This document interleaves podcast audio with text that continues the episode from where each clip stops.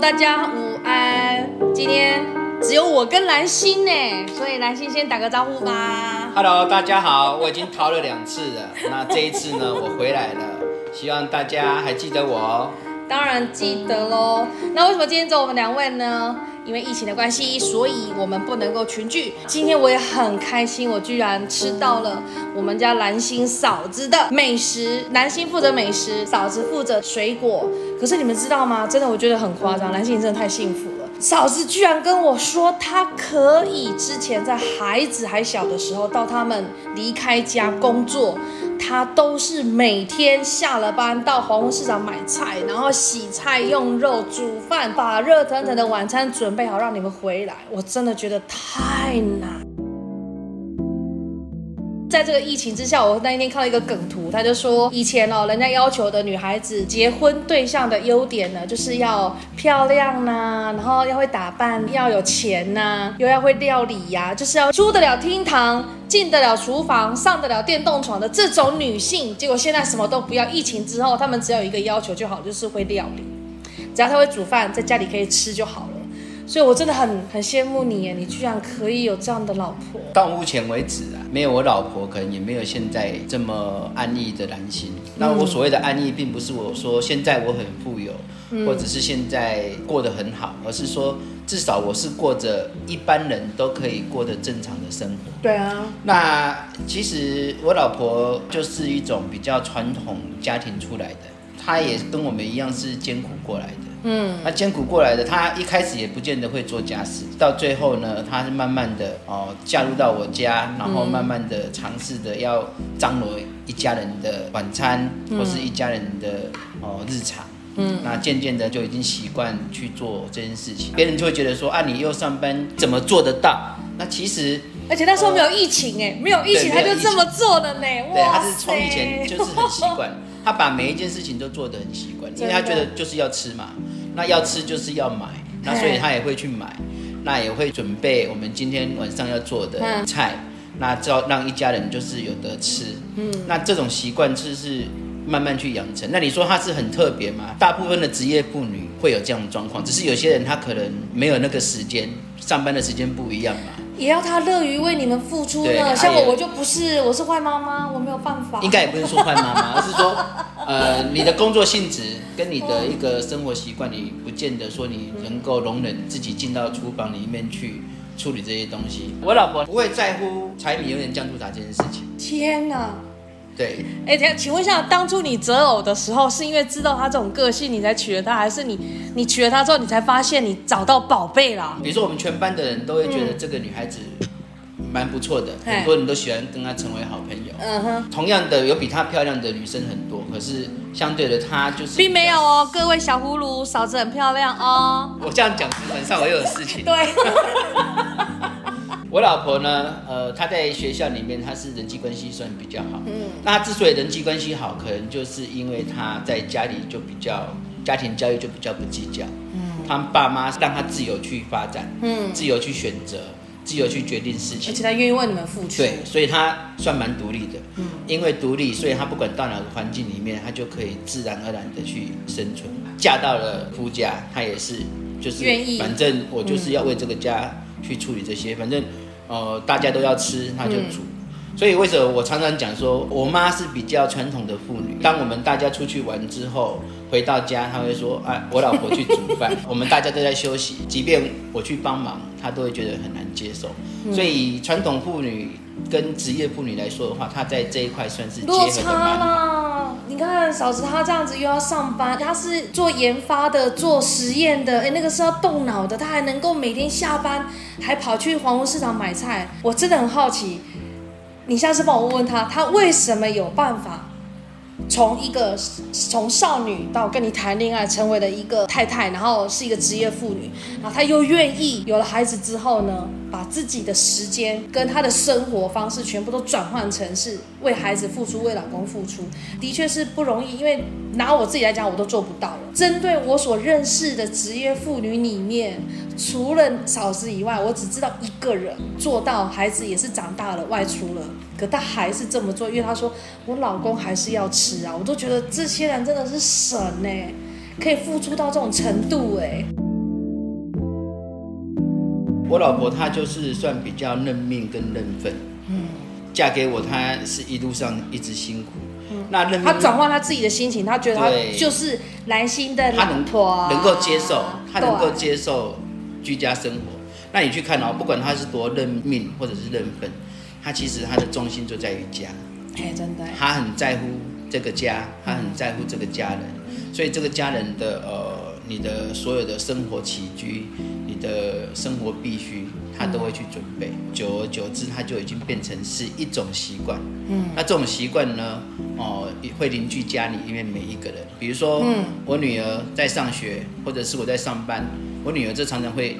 看到在家的群组里面就会看到他要点菜，他 今天晚上要喝蛤蜊鸡汤，他 今天要吃什么东西？我老婆她就会在下班的时候去准备这些东西，回来的时候呢，女儿一到家就已经喊饿，那喊饿，嗯，她就一定有东西可以吃，真好。那这样子渐渐的，两个女儿她也会习惯，她也会变成说，哎，家就是要这样。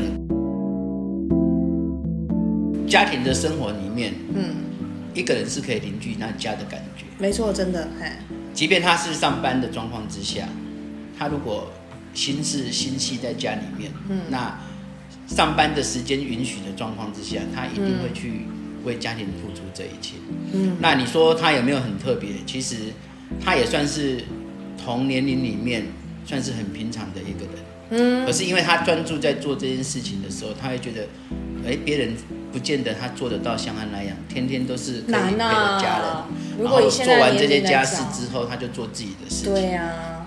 那有些妇女她可能忙，她要加班，她就没有办法嗯做这些事。嗯、那你说她她不愿意吗？她也愿意啊，只是为了生活，她可能就没有办法这么惬意的去做这些家庭居家生活所必须的东西。嗯、所以。是感谢她的辛苦，真的。那也感谢她把一个家庭哦维持的这么好，然后让我在工作上面不用担心。嗯。那甚至我晚上下班回来，真的就是有热腾腾的饭吃。对。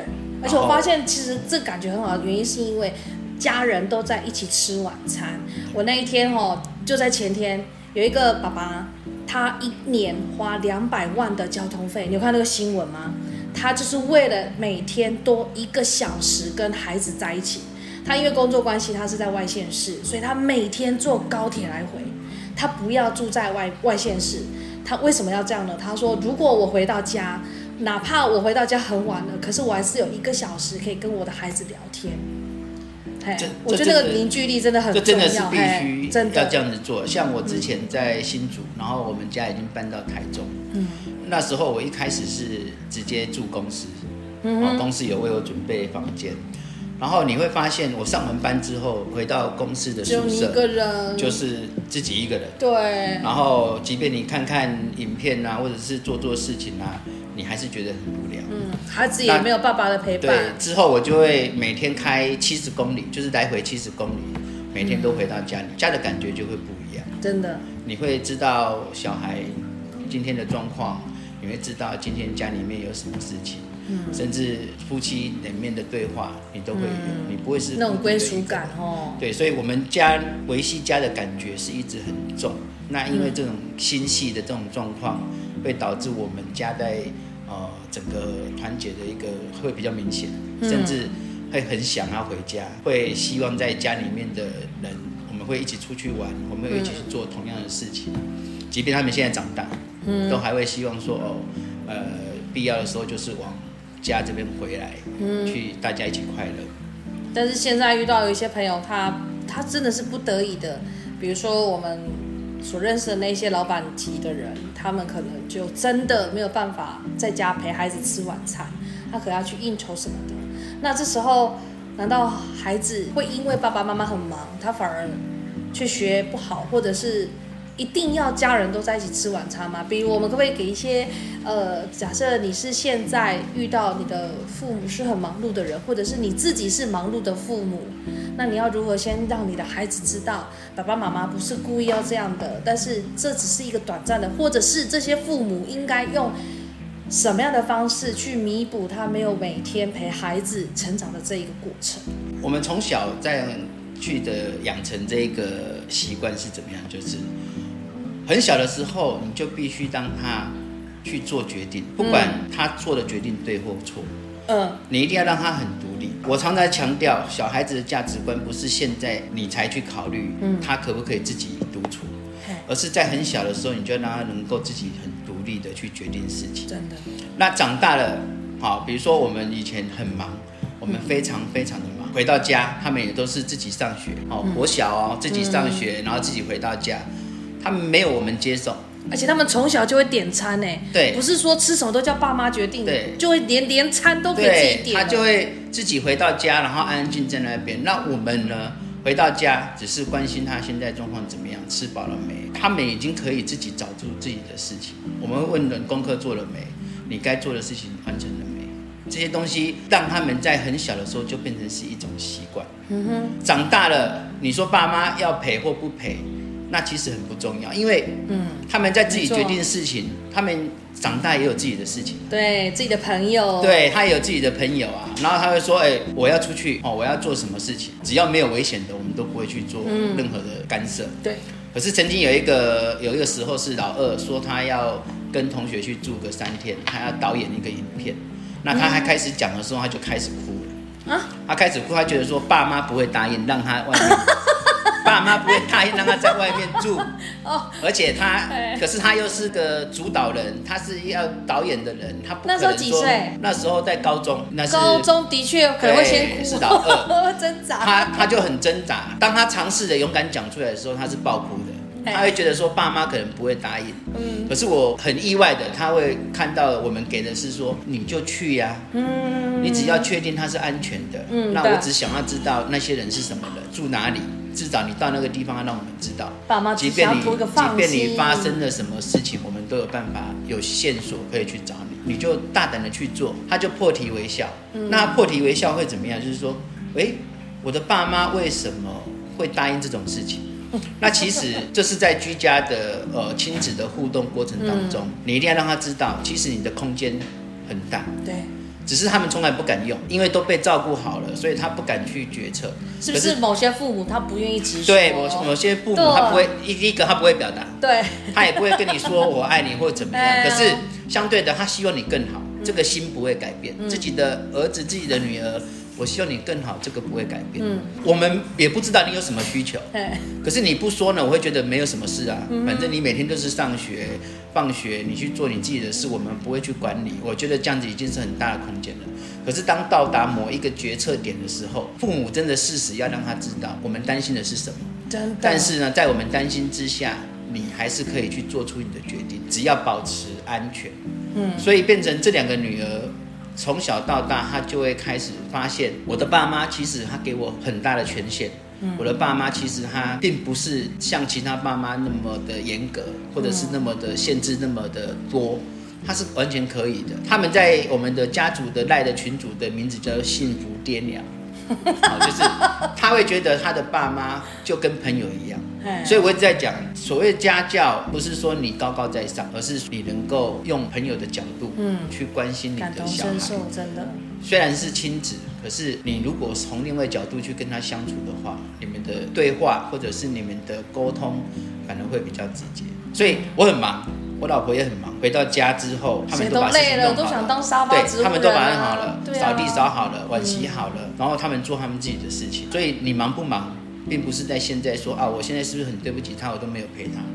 可是重要的时间我们会到，对，比如说你毕业，说你有有什么需要，我们到学校去帮你们做决策的，这个东西我们都会想办法到。嗯，即便请假我们都会到。我参与你的每个重要时刻，我参与你认为需要我出现的时刻。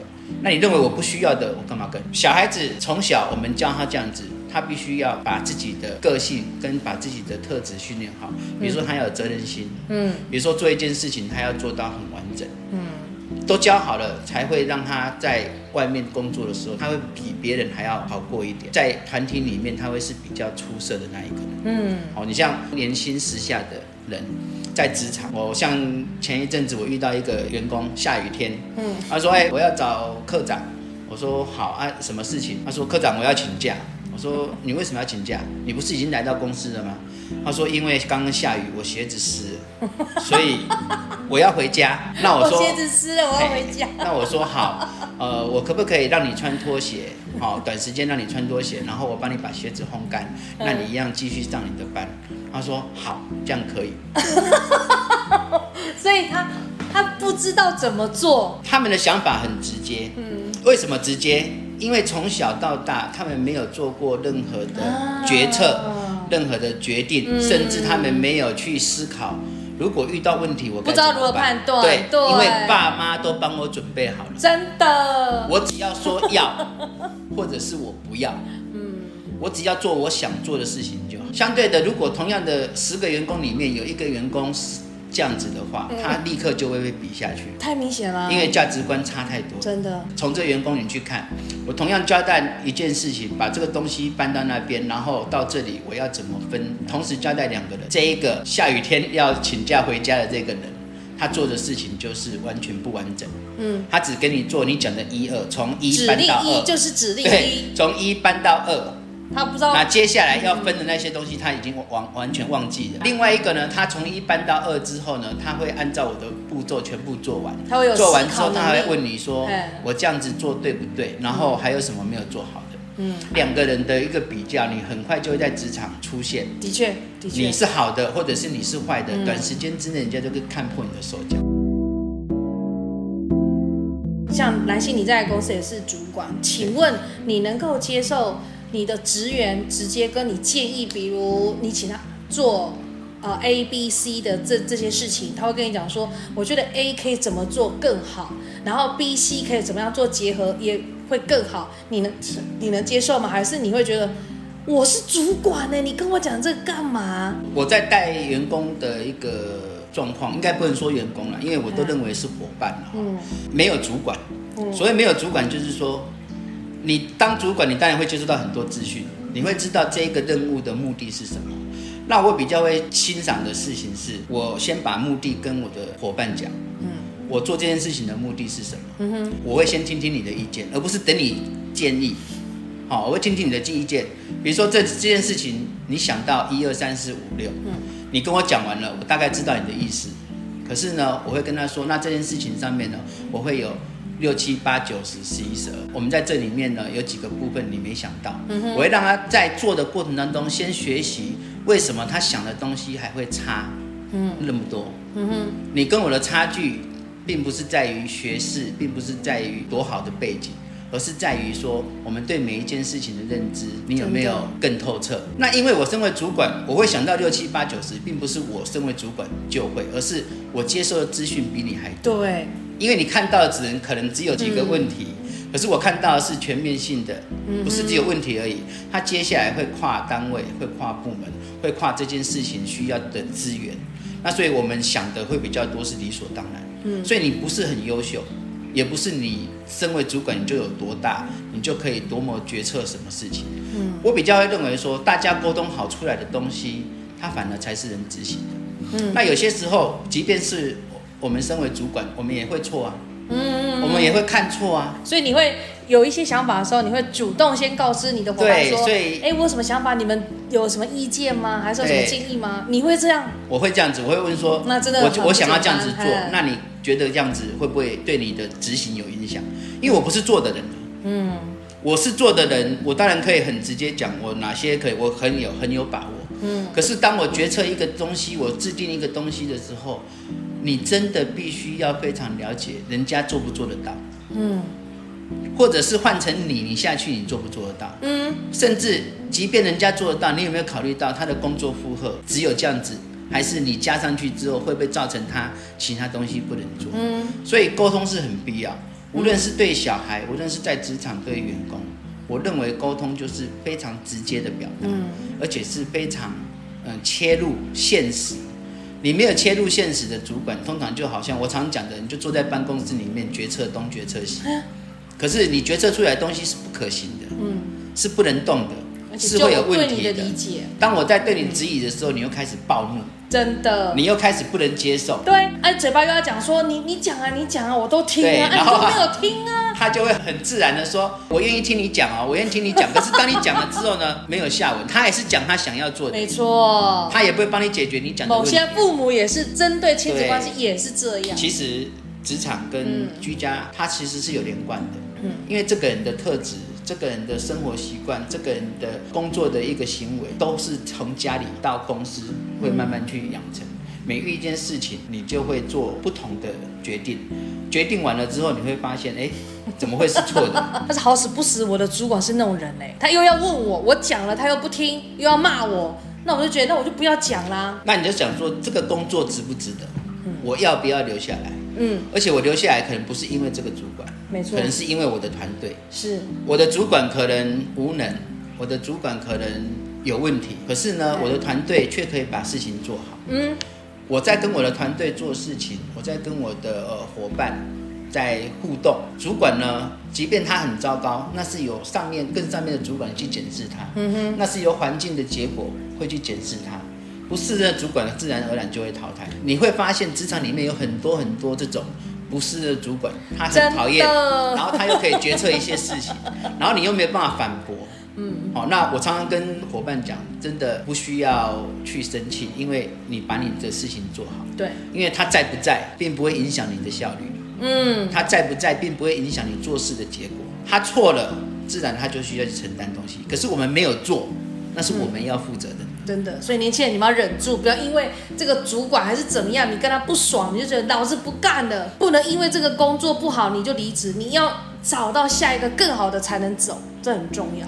所以其实离职很简单，每一次遇到困难转身也很简单。那我比较希望的是说，我们对于工作的一个认真的态度，不是说我用什么言语讲，我要很拼命啊，我要怎么样义气填膺的，我要把这个工作做得很好。其实你只要很简单的。工作它不会改变，嗯，你从头到尾把他工作的步序做好，知道他的目的是什么才是最重要的，嗯、然后最后达到那个结果。我发现这个疫情哦，让我们有好多好多的以前没有办法体会到的机会或者是心情。好，比如说像我是做业务的人。我都不能出去，我就觉得我待在办公室，我快死掉了。艾欧娜，他就回答我说：“你为什么要想说你不能出去？你要想说，哎，你现在在办公室，那你可以做什么？你原本你没想到的。”我就发现说，好像我们现在每一天，我都在问孩子晚餐要吃什么，我都是给菜单，因为我没有像那个嫂子这么厉害，可以做料理。那我只能用菜单请他们点菜，然后每天就一定会在一起吃晚餐。我就发现啊，上次艾欧娜就有讲到说。很多父母还真不知道，在这个疫情的期间怎么跟孩子聊天，因为以前补习回来他就吃他的，他下班回来吃他的，所以不会嘎在一起。结果现在疫情的关系，哇，都只能外带，啊，都在家里吃，啊，你也不能补习，我也不能加班，所以有的人是造成了很好的影响，就是感情更深了，聊得更多了。那有的就是天哪，我都已经不想见你了，我现在要天天见你，就更痛苦。对，呃，有些居家生活它是各取所需，嗯，反正你爸妈只要供应我生活必需，包含金钱，有的年包含可以让我吃，其实我不想理你们，嗯，你们要做什么，我不想理你们，嗯，甚至你也不要来干涉我，没错。那这样子的一个疫情呢，就会让这种状态下的一个家庭呢，它会产生很很微妙的一个尴尬，嗯，我到底现在要跟他做什么？我要聊什么？对，那一天不是有一个新闻嘛，就是护理人员啊在抱怨嘛。嗯。疫情大家待在家里就好，你不会做的事情你就不要做啊！你干嘛跑去煮菜，然后去切菜切到手？我都已经在照顾病人了，我还要照顾你们这些哦刀伤啦，你们煮菜烫伤啦。所以讲我没有看这新闻，你们做好自己的事情就好，不要去做你们不会做的事。所以我就是买外带。对对。不管疫情怎么样，你遇到了，生命自然会找出路。嗯，那 找出路的过程当中，不会煮，那我们叫外带，其实就是就是一个方法。不会煮没关系，你们可以写信来，我叫蓝心给你们菜单，给菜单，然后慢慢去尝试。哎，教你们怎么，但是不要切到手。哎，对哦。其其实我想，我我我们所谓会煮或不会煮，其实并不在那个其次，而是说，为了生活，其实你真的可以演演变出学习到另外一个东西。就好像艾欧娜讲的，你即便没有办法出去，你还是可以做其他事情。对啊。你即便不会煮，其实你还可以做最简单的事情。嗯。哪怕只是煎个蛋。嗯。我只是把油放上去。我下一点盐巴，我把蛋煎一煎，它不好看又如何？嗯，可是至少我知道它的是我做的呢。对，我、啊、我可以去做这些东西，但有没有必要这么做？我如果我只是想吃个晚餐，我必须要做这么麻烦，那我不需要这样做嘛。所以疫情之下，其实你会衍生很多其他的人，好多事情真的都改变了，真的太神奇了。你你会发现哦，原来平常我没有。我没有在点餐的，现在我很会点。我我每一个每一个美食平台我都很会点，真的。那甚至我还跟你说哪一家比较便宜.而且我还跟你说哦，这一家的折扣我还可以下一次可以用。嗯，所以疫情其实让每一个人呢，他们所面临的东西呢开始改变，价值观改变，所有的生活习惯改变，你会付出的行动也会改变。嗯，那这个改变是从哪里来？从需求。真的，你的需求是什么？我的需求想吃，我就会想办法去弄。对，我的需求想要找业务，像你，我现在不能跑到客户那边，那客户怎么知道我的产品？那有没有其他的方式？狂抠猛抠，对，我现在就像八大行业的小姐一样，我就是狂抠客。对，那维持联系就是一个方法。对，让他知道我还存在就是一个方法。嗯，让他知道我们最近有很多的一个产品，像很多。老板啦，常常会说：“哎、欸、啊，你们最近公司怎么样啊？”其实他也是不知道该怎么宣传他的他的一个业务，他只是说：“啊，你们公司现在怎么样呢、啊？”从关心里面，他说：“哎、啊，我们公司现在有推出一些产品啊。”那我跟你说，对你们公司怎么样？因为没有办法见面，你所衍生出来的一个能力。以前这些老板是不会打电话的，现在根本没有工作了，或者是公司经营会有问题的状况之下，他们也必须跳下来，去联络他们自己。不过有一个好处哎，应酬少了。对，应酬店，不能去找客户吃饭喝酒了。对，可是有些人他是靠应酬去接单子，他习惯了，我他习惯了，连我都在调整了，反而自己变无聊了。不过我我就蛮开心的哦，像六日的时候，我就会利用时间，我找出我想要看的电影，用手机把它接到电视上面。然后让孩子一起看，哎，我觉得还感觉还不错，就是大家一起看电影，有很多是延伸出来，就是你本来没有跟孩子一起做的事情，或者是你不知道原来做这件事情是这么开心的，是这么完美的，然后都是因为疫情的关系让我体会到了。对啊，平常你没有在做这件事情，可是现在你发现。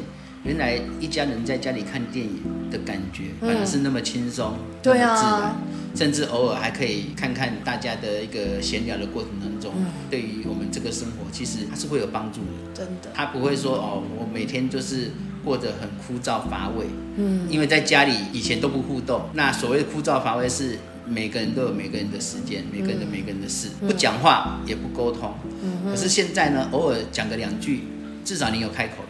对。那讲个两句呢，对方若有似无的回应你两句，嗯，可是那只是就是一个起点，渐渐的就多了，对啊。那一个起点呢，时间拉长了，你会发现其实讲话并没有这么困难，真的这么艰难。嗯、那会不会有冲突？也会啊，因为生活习惯不一样。我每天跟你相处在，但至少有冲突啊。对，那你以前都没有说话好、啊、以前都 以前以前没有冲突，现在还会吵。对啊。那吵完，其实才了解说对方为什么会那么生气。嗯因为你以前没了解过他，对，你以前也没跟他冲突过，反正你过你的，我过我的。可是现在冲突才了解，原来你很在乎这一点，嗯，但也是了解家人的一种方式，嗯，所以吵架也是沟通的一种，不要认为它是很负面，真的。吵架有时候气过那就算了，毕竟是家人。可是如果你每次吵完之后你就记恨在 心里，那就不行哦，那就当然不行啦。对啊，所以这个部分的话，尽量去少做。吵架的过程当中呢，尽量不要口出恶言。好，就像艾欧娜要求我们，呃，每天都是不能生气，对不能有负面想法。其实我一早起来可能就开始有了。真的，各位小葫芦，你们知道我们在聊什么吗？就是艾欧娜姐要求我卢比还有蓝心，我们呢要练习七天，从早上起床开始到睡觉，不能够有任何的生气。或者是比如说，这个人会不会开车啊？诶，这都不行哦。任何的负面思想，哪怕只是闪过去都不行。你们想试试看吗？我跟你讲，我到现在每天都破功，我还没有完成一天过。我也很努力。我知道，我知道你们在玩这个游戏的时候，真的很难。我也很努力，想说，我今天会不会就不要生气，然后不要做任何的，有时候不是，有时候不是生气，就是你没有那个情绪，可是你的言语跟思想都不行哦，小葫芦们是连思想都不行哦，真的难，真的很 尤其是我看新闻，我都破功，气死我了！哎、欸，连这个气死我了这句话都不行，我又破功了。对，反正努力控制自己的情绪是一种，其实放松也是控制的一种。真的。呃，你如果有想要，你有所求，当你达不到的时候，你就会有负面的想法，你就会比较会想一些有的没有的东西出来。我比较会想说，人家常常讲说，你只要。无欲无望，你的生活是很平静的。那因为你有欲望，然后你会有期盼，你会渴望去得到。那这个过程当中呢，你自然而然就会设下了一些标准。当这些标准都没有达到你所期待的，你会失落。为什么艾欧娜要这样讲？就是一个人他必须要很正向，他不要有很多负面失落的感觉存在心里面，然后你的身心灵呢才会稍微有做一些提升。所以艾欧娜讲的这些东西，我们很努力去做。我们想要让自己变得一直在努力中，ing 永远都在 ing。因为我们也是要散发生活里面的正面的东西。真的。那如果连我们自己都是很负面，我我们怎么去帮助别人？真的。对对对，圆葫芦里面我们四个人的一个合作，一个相处啊，我们都会互相提醒对方的一个缺失，而且我们是直接表达。真的，直接沟通，嗯，然后也会互相没在客气的鼓励，对，也互相鼓励，说我们应该要怎么样才对。甚至比如说我写文章写到比较负面的时候，就会说，哎、欸，你那个不行，那个字要改掉。那我都会很接受哦，我不是不接受。对啊，真的，我觉得我们四个很合的原因，是因为我们很喜欢我们人生中遇到的其他的这三位，因为如果没有另外的那三位给我们真的百分之百正向的语言思想。我们真的没有办法遇到这样，嗯，而且是敢讲，我们敢对对方表达你的，而且我也愿意听，对，而且对方是能够接受你的任何指正跟指责，有时候当然会有三字经，不是是不是负面的三字经，开玩笑的啦。所以小葫芦们，如果你们对我们的沟通的内容啊、分享内容有任何的想法，一定一定要 like at 给我们，或者是粉砖给我们，email 给我们。那如果你有什么想法，比如你现在遇到了什么样的状况，比如某人对你说的某句话，你觉得很不舒服的时候，当下你不知道怎么回答，你都可以跟我们说，我们都可以跟你回答，跟你分享。那今天就到这里啦，好，大家拜拜，拜拜，两个礼拜后见。